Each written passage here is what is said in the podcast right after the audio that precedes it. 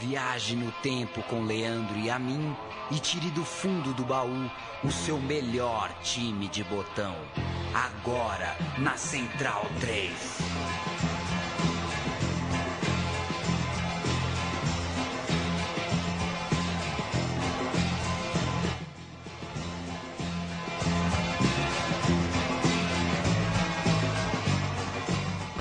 Programa Meu Time de Botão no ar. Eu, Leandro, a mim tô brigando com a mesa de som aqui, hein, Paulo? Alguma coisa está fugindo do meu controle. Mas vamos que vamos. O programa Meu Time de Botão de hoje, a gente pede desculpa semana passada, né, Paulo, por motivos tanto de feriado, o mundo aí deixando. É bom descansar de vez em quando um pouquinho, dia do trabalhador, quanto por motivos pessoais, a gente acabou não conseguindo entregar o podcast que a gente vende como semanal, porque semanal o é. Mas estamos de volta aqui, continuando a contar histórias e continuando a manter um tema, né? Que já há algum, algum tempo, aí, algumas semanas, a gente está é, é, tá seguindo, que é falar de alguma coisa relacionada a jogos de Copas do Mundo.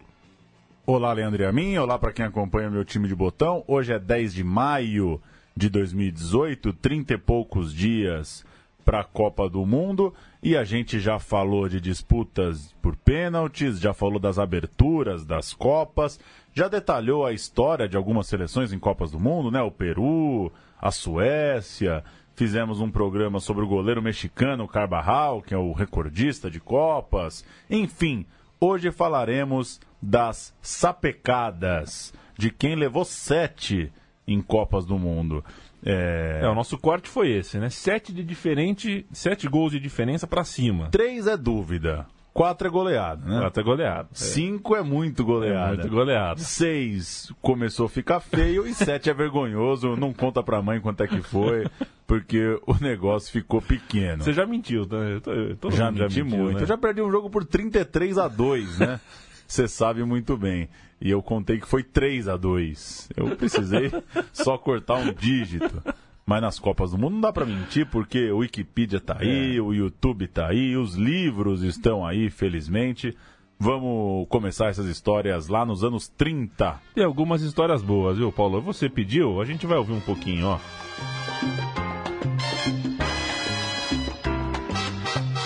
preciso decirte de vengo. Roberto Torres El Caminhante foi um dos grandes cantores cubanos antes dessa explosão é, cubana que a gente conhece aí de Compai Segundo e companhia. 1938, a seleção cubana estava na Copa do Mundo. A seleção de Cuba era uma incógnita até para quem porventura fosse pesquisar os resultados recentes do time. Afinal, a seleção cubana não jogou sequer as eliminatórias. O mundo nos anos 30 era diferente. Estava caminhando para a Segunda Guerra Mundial, o que soterrava o campo da FIFA de questões políticas bastante delicadas de se tratar. Das 16 equipes que foram jogar bola na França naquela Copa do Mundo, só duas não eram da Europa o Brasil, que também não precisou jogar as eliminatórias, e Cuba, a quem a FIFA, na verdade, queria longe. Só cubanos e brasileiros se inscreveram para as eliminatórias entre os não europeus.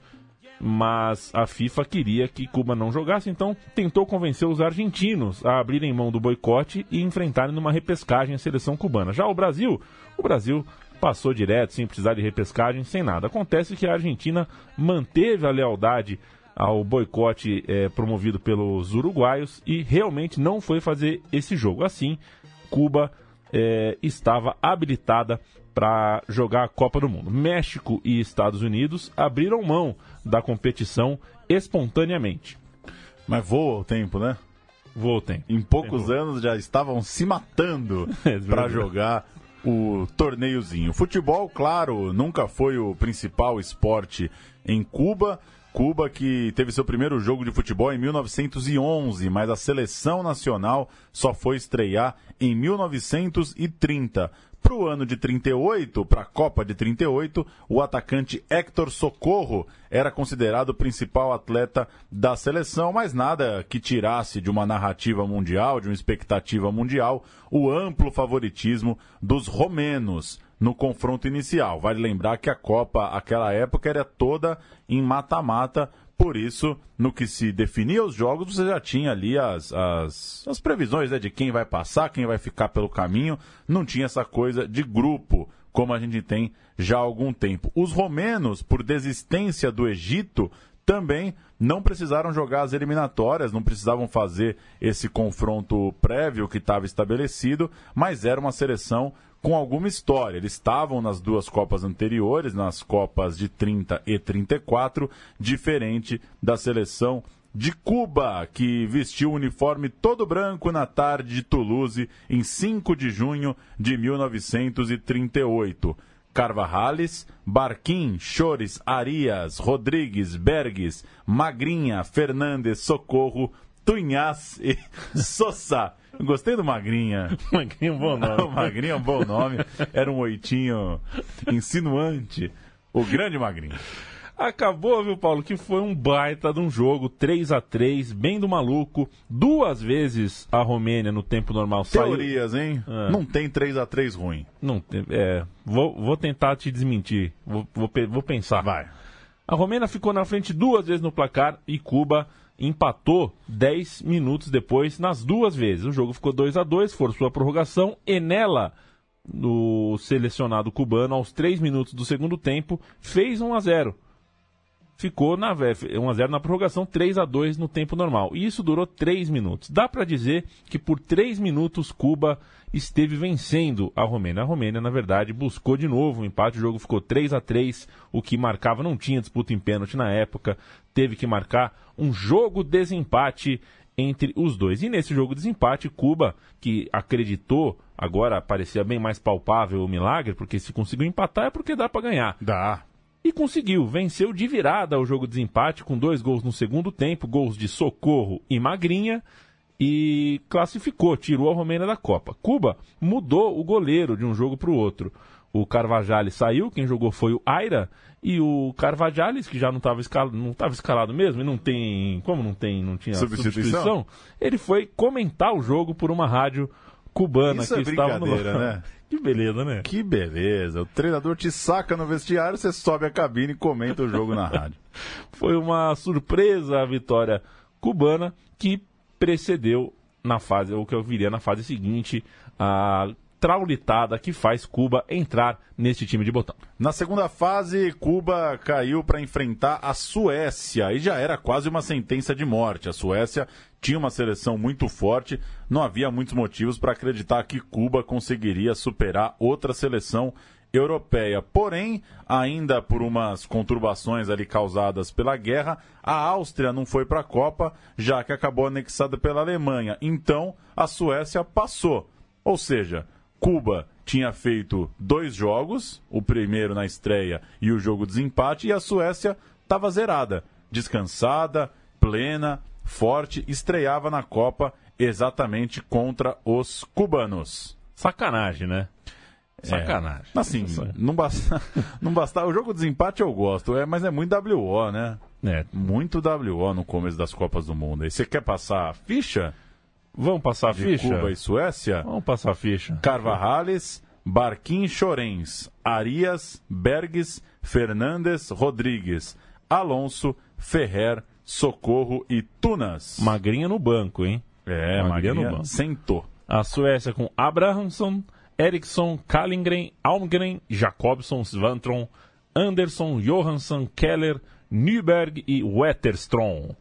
O Wetterstrom fez três gols, o Keller três, o Nyberg um e o Anderson mais um. Cuba Ou per... seja, já desmente a minha introdução inicial. Não é um programa exatamente sobre quem levou sete, é quem levou pelo menos. Pelo menos sete. Sete, porque nossa primeira história é um 8 a 0 o gol do Harry Anderson foi já no minuto final do segundo tempo. 8 a 0 para a Suécia. Cuba perdeu um jogador machucado, então além do cansaço das duas partidas anteriores, também ficou com um a menos em campo.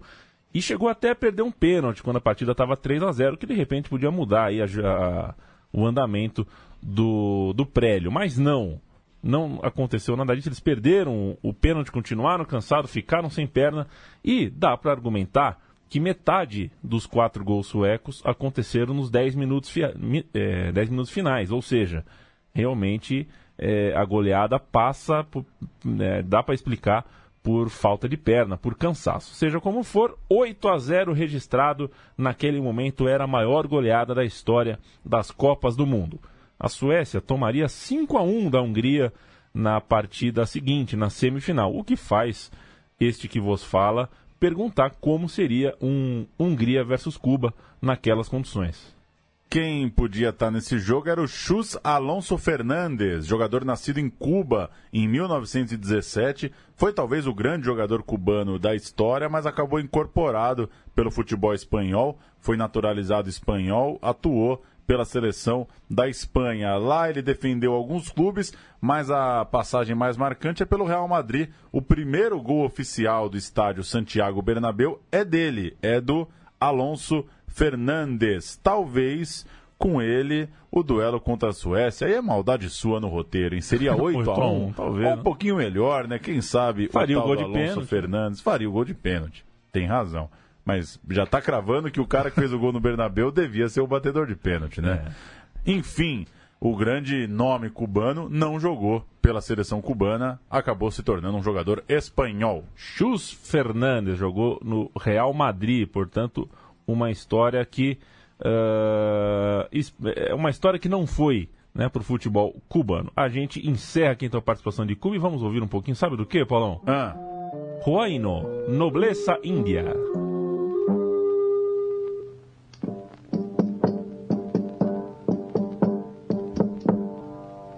Soy del altipampa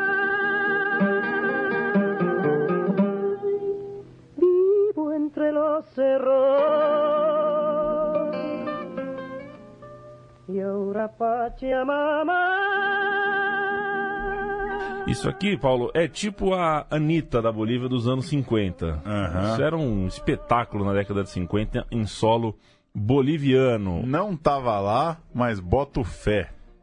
É porque vamos falar de Bolívia. A Bolívia da Copa de 1950 foi outra que tomou uma sapatada de respeito em mundiais. Para a Copa daquele ano, a Copa aqui no Brasil, a gente já estava em período pós-guerra, mas ainda sob os efeitos da dita cuja e foi a Bolívia quem tomou a tamancada. Tal qual, tal qual a seleção cubana de 38, a Bolívia classificou-se sem jogar eliminatórias, agraciada assim pela desistência de novo da seleção argentina, com quem a Bolívia faria grupo e chave para as eliminatórias. Junto do Chile, os bolivianos passaram. Era um triangular, passavam dois times, a Argentina ficou fora. Que bom, né? É um triangular, desistiu um, tô na Copa, Tô né? na Copa. E os argentinos, é, na verdade, é, é, passa pelo Brasil mesmo antes da Copa, essa classificação. Porque tudo começa quando os argentinos não vêm jogar o Sul-Americano de 49. O Brasil fica putinho com isso e rege- nega a permissão ao Bangu, que tinha uma excursão marcada na Argentina. E a tréplica da Argentina é: não vamos para a Copa do Mundo Ou seja, no vosso país. Bangu, o Bangu, Bangu colocou tirou a Argentina. Bolívia na Copa de 50. Que absurda a história. E como estavam ligando para a Copa do Mundo. Tá, né? tá um Se não deixou o Bangu vir, eu também não vou. E não veio mesmo. Sul-Americano de 49 foi muito bom para Bolívia, que acabou no quarto lugar, mas há de se citar que levou um 10 a 1 do Brasil. Brasil 10, Bolívia 1 no Sul-Americano de 49. Já num prenúncio do que viria no ano seguinte, jogo no Pacaembu.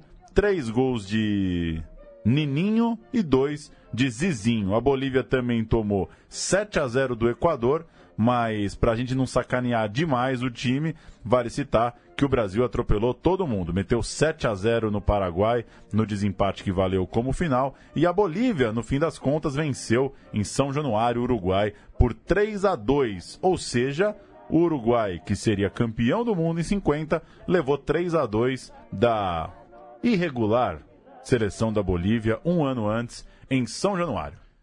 gostava de tomar goleada essa seleção boliviana, viu? Eu vou falar para você que teve um Chile 5, Bolívia 0 é, em, em março, um pouquinho antes da Copa do Mundo, que causou um efeito né, pesado ali no ambiente, porque o técnico da Bolívia foi demitido. Saiu o Félix da ESA e entrou o italiano Mário Preto, que era técnico do clube Litoral, um clube ligado aí à colônia italiana no país, que era inclusive tricampeão nacional em 47, 48, 49. O cara chegou então credenciado por esses três títulos ao comando da seleção e, obviamente, usou o seu clube, o Litoral, como base da sua convocação.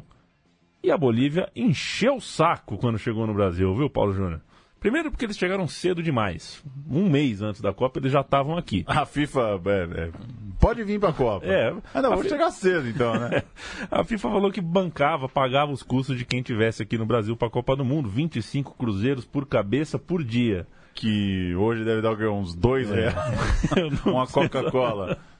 E os bolivianos vieram um mês antes, velho. A FIFA tá pagando, não falou um prazo. E aí virou uma discussão. É a famosa viaginha do trampo, né? Que o cara fala, não dá para antecipar a passagem? Pegar um diazinho na praia, aquela coisa, né? A FIFA é, falou, não pago. Aí a Bolívia falou, eu vou sair da Copa então. Só que tinha um problema, o grupo era... É, o grupo era Uruguai, Bolívia, Turquia e Escócia. A Turquia e a Escócia já tinham desistido da Copa. Se a Bolívia sai. Por causa de 25 Guaraná, vai perder a Bolívia também? Ia ficar o Uruguai sozinho na é. porra do grupo. Aí não ia dar. Então a FIFA resolveu pagar o Agora, esse, Guaraná. Esse grupo ia ser bom, hein? Turquia, grupo... Escócia, Uruguai e Bolívia. Sobrou só o Uruguai, a Bolívia voltou. E quem ele era um, virou um confronto direto o grupo. Quem ganhasse entre Bolívia e Uruguai estava na próxima fase. Parece que deu Uruguai, viu, Paulão? Estádio Independência, 2 de julho de 1950, estreia das seleções e pela desistência dos outros times do grupo, já valia vaga ou eliminação. Claro, um grupo só com dois vira um mata. Uruguai com a camisa celeste, Bolívia de camisa branca, calção e meiões escuros, pretos. Já aos 14, 1 a 0 Uruguai. Aos 18, 2 a 0. No fim virou 4, acabou 8. A seleção boliviana tomou mais um chocolate, 8 a 0 para o Uruguai em cima da Bolívia na estreia das seleções aqui na Copa de 50. Com um caso curioso, em 94, o Schiaffino, já muito velho, confessou que não marcou cinco gols naquela partida como sempre colocaram nas enciclopédias. Sempre foi marcado que o Schiaffino tinha feito cinco gols nos 8 a 0 em cima da Bolívia. Pediu à FIFA que corrigisse a falha e no fim das contas ele marcou dois, não cinco. O outro atacante do Uruguai, o Oscar Miguel, marcou os três gols indevidamente anotados ao Schiaffino. Morreu em 2006 o Miguel, então deu tempo dele ver os seus gols atribuídos. O cara faz três gols na estreia na Copa, e aí o Neto compra o livro e não tem nenhum. E como é que o cara prova, né? Passou por mentiroso e ficou quieto, né? É. Ele poderia, ele teve 50 anos aí para falar pra gente: peraí, pessoal, eu marquei três. A Vamos... Bolívia: Gutierrez, Archa.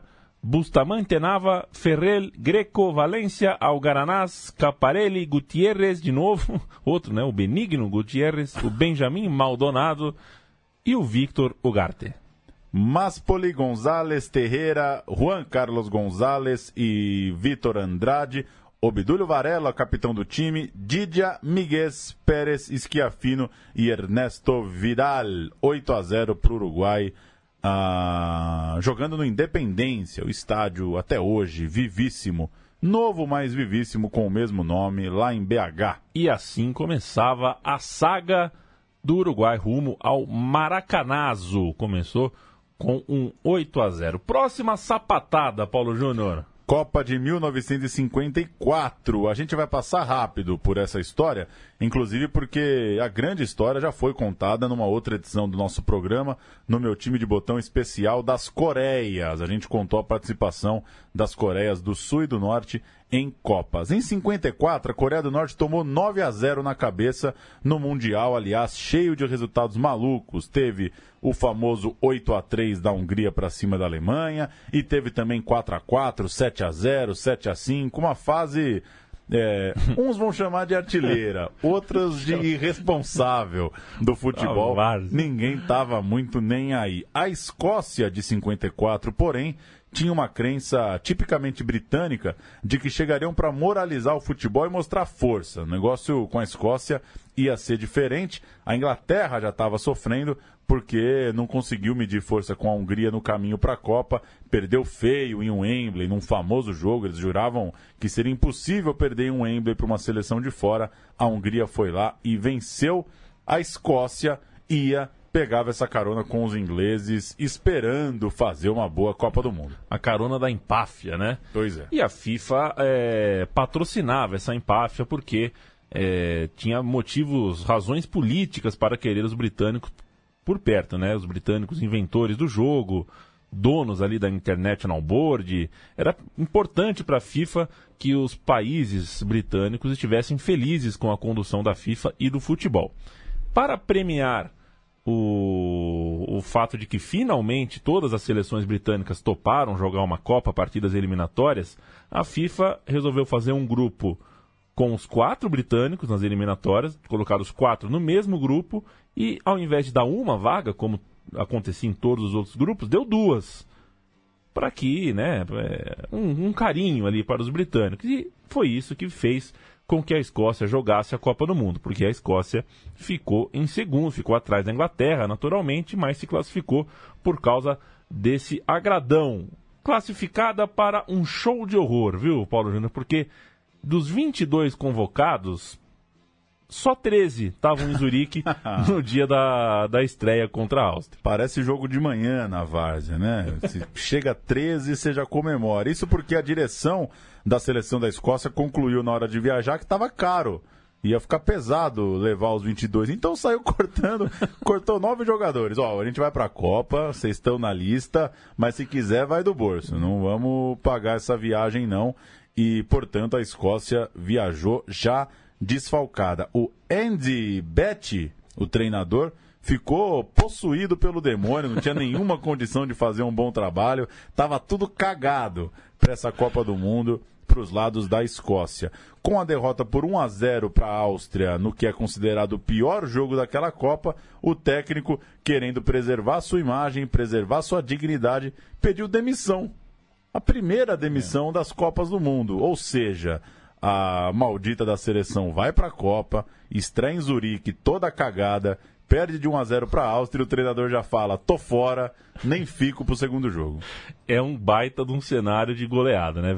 Vem merda por aí, tava na cara. E dessa forma, dito e feito, a Escócia, que chegou a Basileia para enfrentar o Uruguai, não tinha o menor astral, o menor clima para jogar um jogo de futebol. Cinco dos sete gols da partida, o Uruguai ganhou por 7 a 0 aconteceram no segundo tempo. O primeiro tempo, então, foi até digno, foi um 2 a 0 segurando ali. E a seleção escocesa foi treinada por quem sobrou. O pessoal ali que era do, do corpo técnico do, do Mr. Andy, que foi é, que pediu demissão, ficaram ali, todo mundo falando ao mesmo tempo, não tinha um técnico formal, inclusive na súmula é, continua o técnico anterior, mas a verdade é que a Escócia, sem nenhum tipo de rumo é, fora de campo, dentro de campo, não conseguiu arrumar nada. O jogo foi 7 a 0 para a Escócia, é, 7 a 0 para o Uruguai e a Escócia deu adeus ao Mundial. Quer cantar a escalação, Paulo Cantar Escócia 1, um, Martin 2, Cunningham 3, John Ard 5,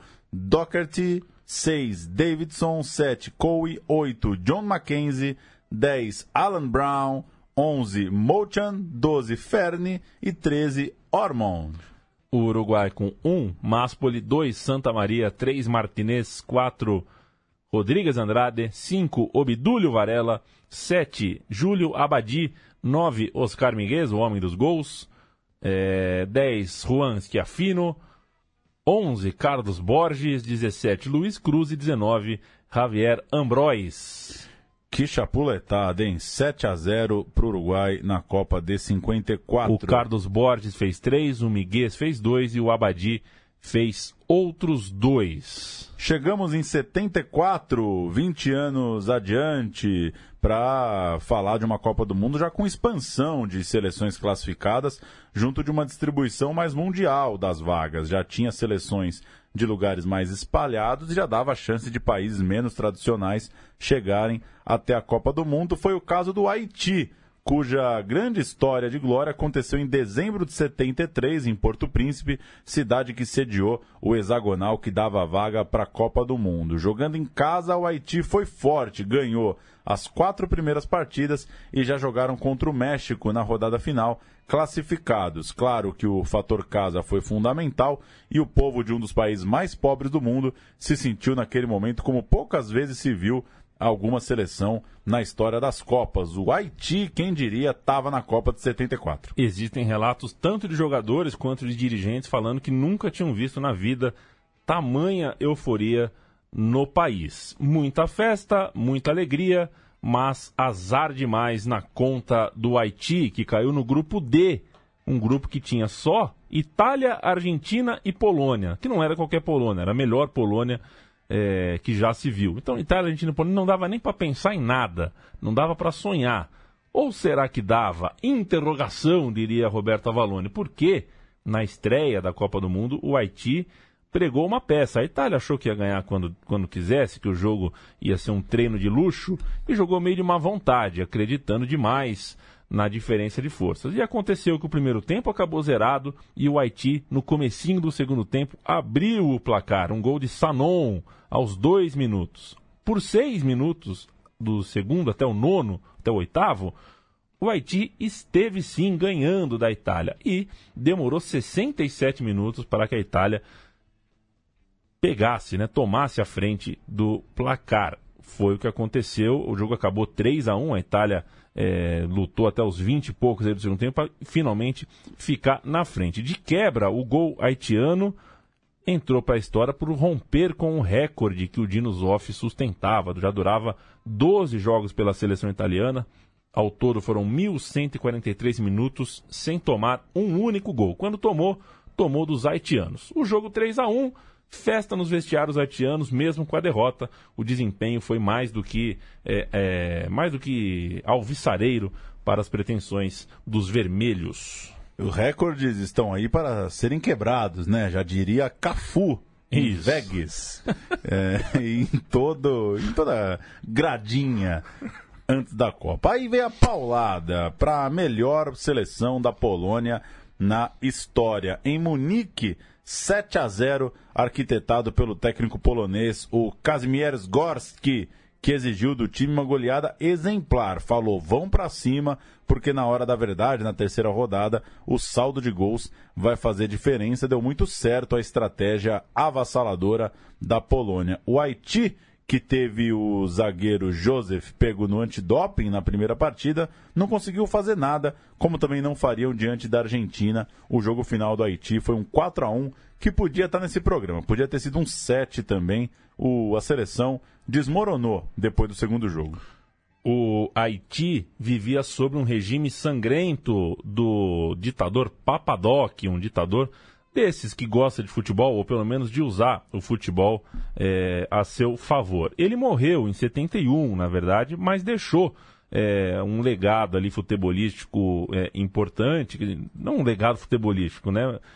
Deixou um rastro de, de, de interesse em, em, usar o futebol para o seu filho. Quem assumiu o país quando ele morreu foi o filho do Papadoc, que ficou conhecido como Bebê Doc porque ele tinha 19 anos apenas. Imagina um ditador de 19 anos num país como o Haiti. É, você junta as duas piores coisas da história da humanidade, né? Os ditadores e os adolescentes. é, não, não tem como dar coisa boa esse daí, né?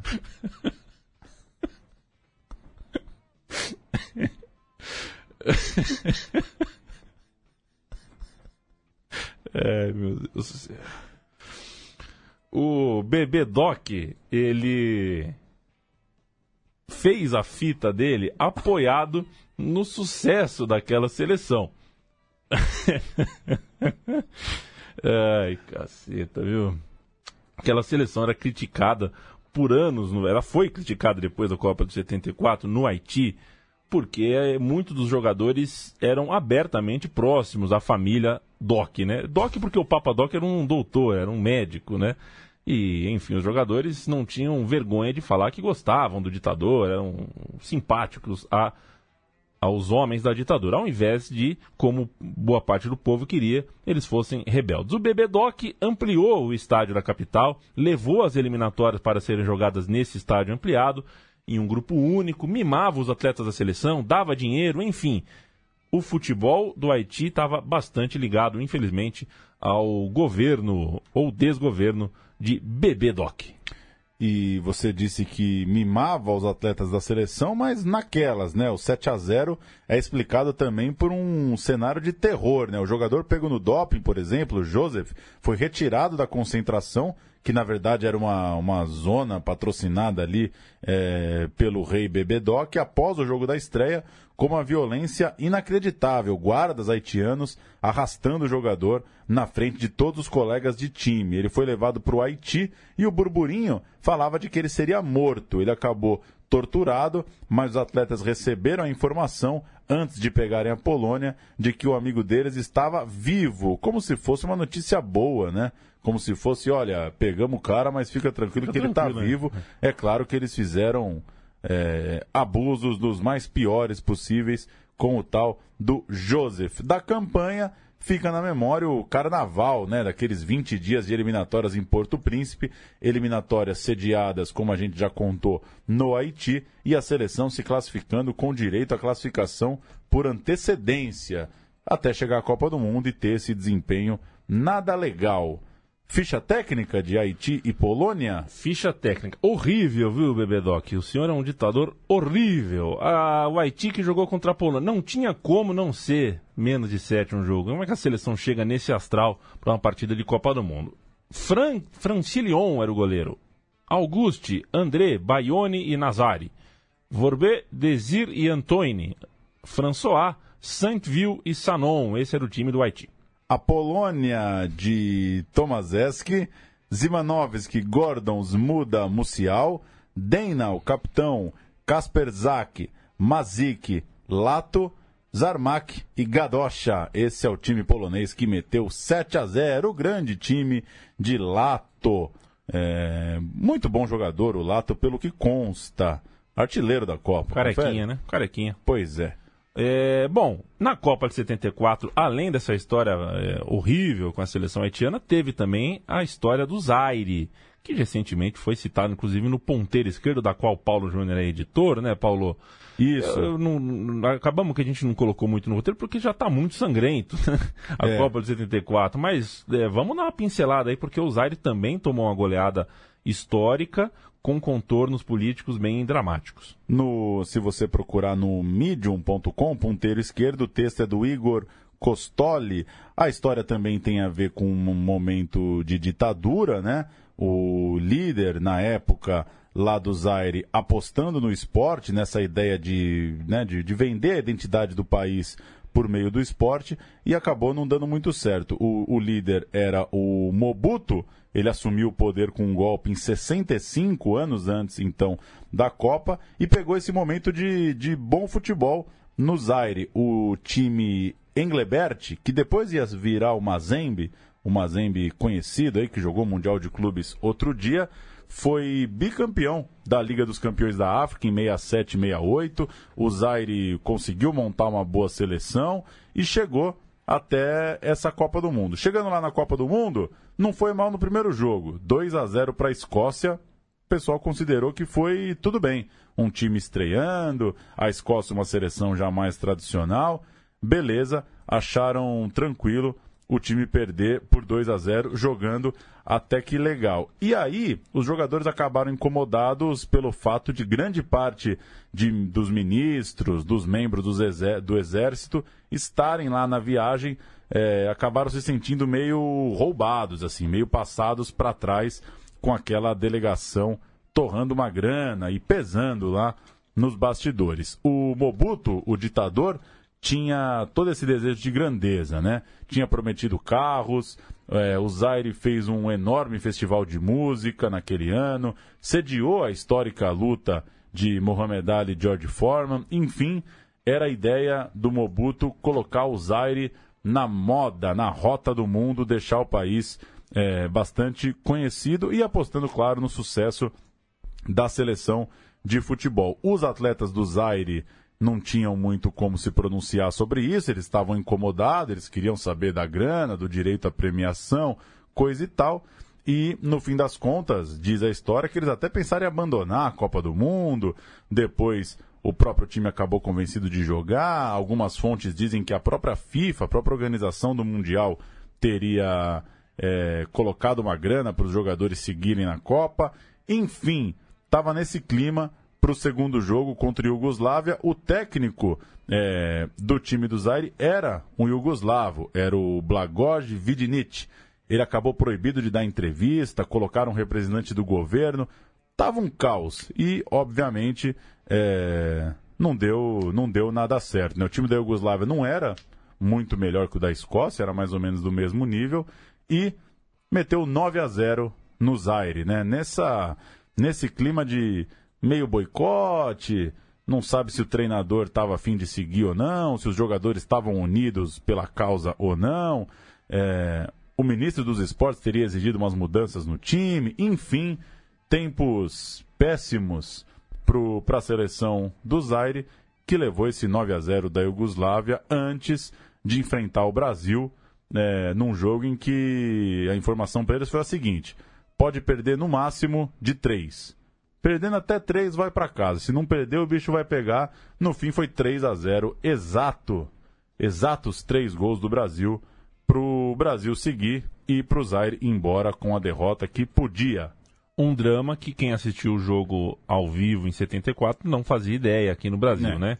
Que a seleção do Zaire estava com essa, não vou falar literalmente, mas é, com essa arma na cabeça ainda que é, não desse para ver ou que viesse a ser apontada depois. Foi realmente muito, uma história muito dramática a do Zaire e também a do Haiti na Copa de 74. Sobre goleada, né, Paulo, dando sequência aqui, uma menção honrosa à Copa de 78, Argentina 6, Peru 0. Não, por um gol, não entra aqui na história, mas é talvez das goleadas, das tamancadas, a mais icônica da história das Copas inclusive pela falta de credibilidade que pois é. alguns é. depositam a esse jogo. Foi um jogo que a Argentina precisava de quatro gols, fez seis e até hoje há quem desconfie de que o Peru foi para a gaveta. Ah, desconfia? ah, tem quem desconfie. Tem quem desconfie. Gostei do, da palavra. Agora eu quero ver se você mata quem que é esse sujeito aqui.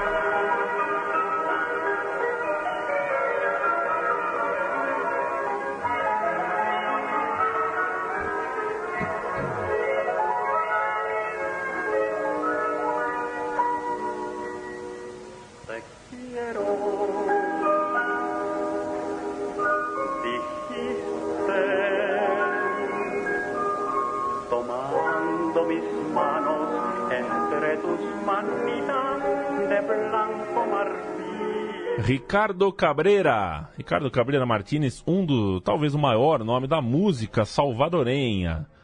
Um cantador e bolero aí dos de priscaseras de um país que chegou em uma Copa do Mundo e era melhor não ter chegado, talvez. Vamos falar de El Salvador, 1982.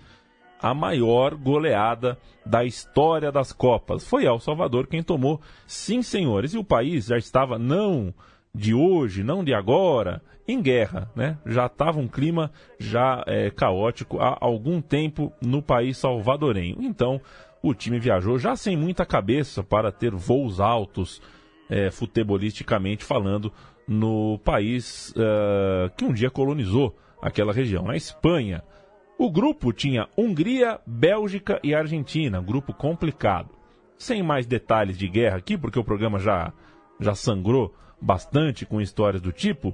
É, é, e, aliás, né, contar essas histórias de times que tomaram goleadas, de certa forma, explica as ditas cujas, né, explica, explica as goleadas. é, vamos em frente com bola e campo e com di diretores, com cartolas muito atrapalhados em El Salvador. Que fez mais ou menos como os escoceses. Eram 22 atletas, mas eles levaram 20. O motivo? Dois jogadores a menos? Claro, significava dois cartolas a mais. E era uma seleção muito, era um exército de cartolas e políticos e pessoas que. palhaços né, de toda sorte, que já que o país estava um caos e no país não dava muito para você livrar a tua cara, numa Copa do Mundo você aparece lá sorrindo num campo de futebol, é claro que você limpa um pouco da sua barra, aparece bonitão na televisão, nos jornais, tudo mais, e era nisso que muito político, muitos políticos apostavam em El Salvador, por isso a, a viagem dessa seleção para a Copa do Mundo foi, na verdade, um grande comício internacional. Gilberto Quinteiros e Miguel Gonzalez foram os dois atletas cortados para as vagas administrativas, digamos. Jogadores convocados fizeram então eles mesmos uma vaquinha para que seus amigos pudessem viajar e acompanhar, viver a Copa junto com eles. Solidariedade incrível, né? Que resolveu em parte o problema. Os dois cortados para dar lugar a dirigentes, a políticos, ficaram lá com o grupo, mas no fim das contas não estavam inscritos na Copa. Os diretores da seleção de El Salvador mostraram-se, portanto, duplamente canalhas, né? Eles não deram nem, não se deram nem o trabalho de colocar os caras na lista oficial da Copa, ou dá até para chamar uma, uma atitude canalha de forma tripla, já que os atletas alegam que alguns dos que viam no hotel da seleção sequer iam aos jogos. Ou seja, Cortaram os caras da Copa, os caras conseguiram ir.